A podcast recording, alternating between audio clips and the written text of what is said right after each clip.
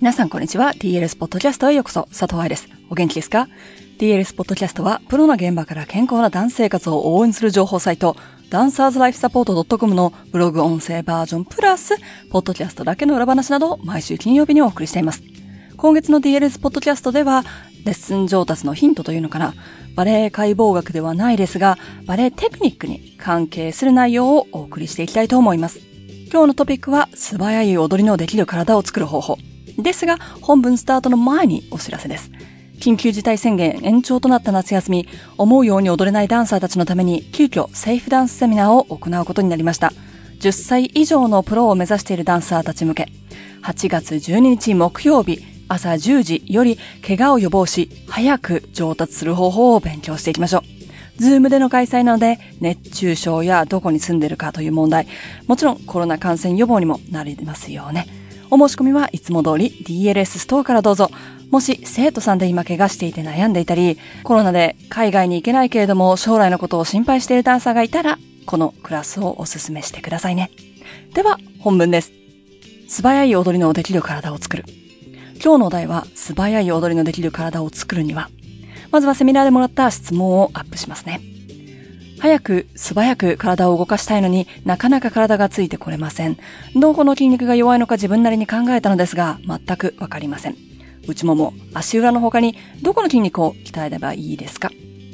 質問を要約すると、素早く踊るためにはどこの筋肉を鍛えたらいいですか？なのですが、私の答えは、弱いところを鍛えてください。です。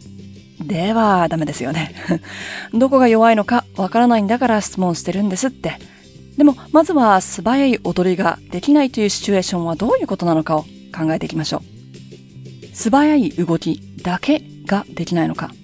質問にそう書いてあるじゃんと思った方、もう少し聞いてください。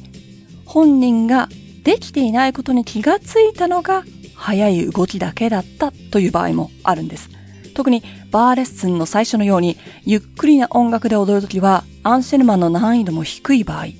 ゆっくりな振り付けのときは方向転換や重心移動が少ない踊りばかりやるというレッスン内の偏りがある場合、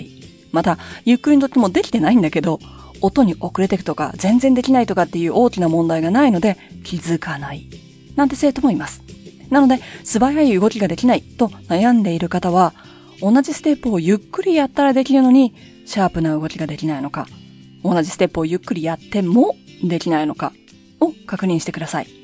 確認の仕方は簡単。同じアンシェルマンをスローでやって、できたらビデオで録画します。そうすれば後で研究できるのと、あと上達しているかを確認する記録にもなりますよね。その時にできないステップを遅くするのではなくて、アンシェルマン全体を均等にゆっくりしてくださいね。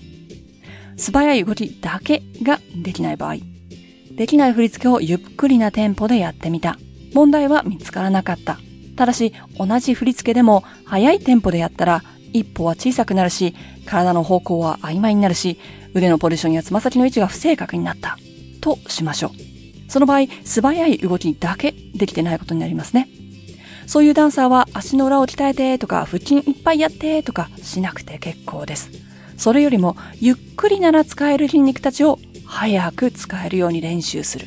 が大切。振り付けを元のスピードの2分の1でやったら動けるのであれば次は4分の1。ちょっと早く。でやってみるけれどもオリジナルのもしくは目標のスピードよりは遅いところで練習します。速い動きに徐々に慣れていくという言い方でもいいかもしれません。正しく使えているのであれば、間違った癖がつく恐れもないので、徐々にスピードアップする繰り返しという練習方法で心配はありませんね。素早い動きだとできないステップがある場合、ビデオで自分の踊りを観察してみたら、早いから全てができなくなっちゃうわけじゃないけれども、いつもうまくいかないピルエットみたいにこのセクションだけできないというのがあったとしましょう。その場合、さっき挙げたスピードを落としたところから徐々に戻ってくるという練習ももちろん大切ですが、できないステップだけの練習も大切です。例に出したピルエット。レッスンでピルエットのみ練習しているときに常にワルツでトンベ、パドブレ、ピルエット、4番フィニッシュでホールド。次のトンベ、パドブレ、ピルエット、4番フィニッシュでホールド。と、のんきにイーブンカウントで踊っていたら、そりゃ早い振り付けの中に入ってるピレットをすっ飛んじゃうわけですよ。曲調を速くするのもあり、2拍子の音楽に変えるのもあり、アレグロで乱れやすいピレットを5番で終わらせて次のステップにつなげるという練習方法もあり、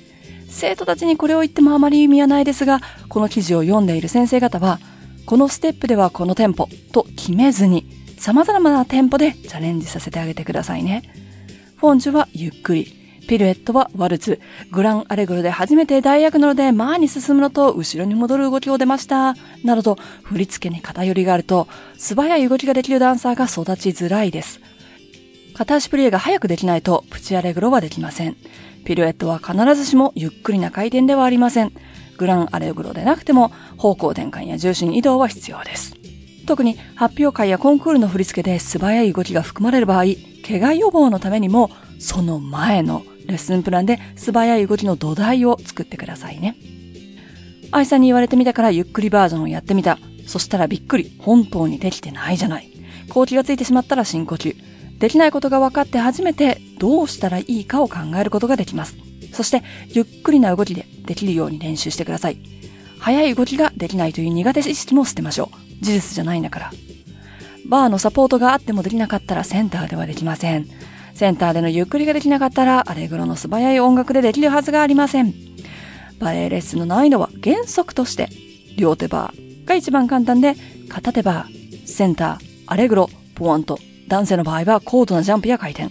そしてパルドゥと進んでいきます。アレグロでつま先が伸びないイコールつま先のエクササイズと考える前に、アレグロでつま先が伸びないと分かった時にセンターでできてるかイエスノー。ノーの場合、片手バーでできてるかというように自分の現在地を探してください。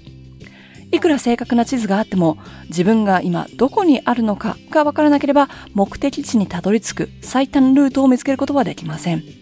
今までゆっくりの動きを甘く見ていたならば再度気を引き締めてレッスンを見直してください。記事の最初のところに弱いところを鍛えてくださいと書きました。曲のスピードを落として弱い部分を発見したのであれば、ぜひその部分のエクササイズもやってください。素早く何度も床を蹴っても大丈夫なつま先の強さとスタミナ。早くても毎回正確に使えるプリエ。速い腕の動きに振られない。背中や肋骨のプレイスメント。膝下を早く動かしても動じない大腿骨と股関節のコントロール。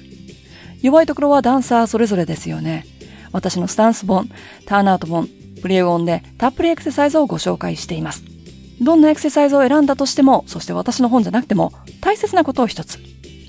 ダンサー用のエクササイズを指導している様子をネットなどで見かけると、多くのトレーナー、インストラクターが素晴らしくゆっくりやってるのを見受けます。ゆっくりの動きで動線や動いている関節を感じる。筋肉が徐々に疲れてくる感じを確認。体の動き、骨の重さ、可動域の中で苦手な角度を探す、などはもちろん大事なステップです。だけどね、それでは速い動きができるようにはなりません。だって早く動く練習してないじゃない。ポリコンサークルでは1ヶ月同じテーマでエクササイズをしますし、エクササイズも徐々に難しくはなるものの、同じようなものを繰り返します。もちろんエクササイズの種類はダンサーが必要なものだけ。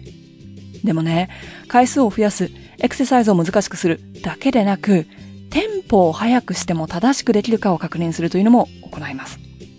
早く動ける筋肉、早く動く指令が出せる脳みそ、早い動きイコール短い時間の中で正しくできているかを素早くチェックするということがエクササイズでできてなければ踊っている時に音楽、振り付け、表現、他の人との距離感、衣装の重み、ライトの感覚の中でできるわけないですよね。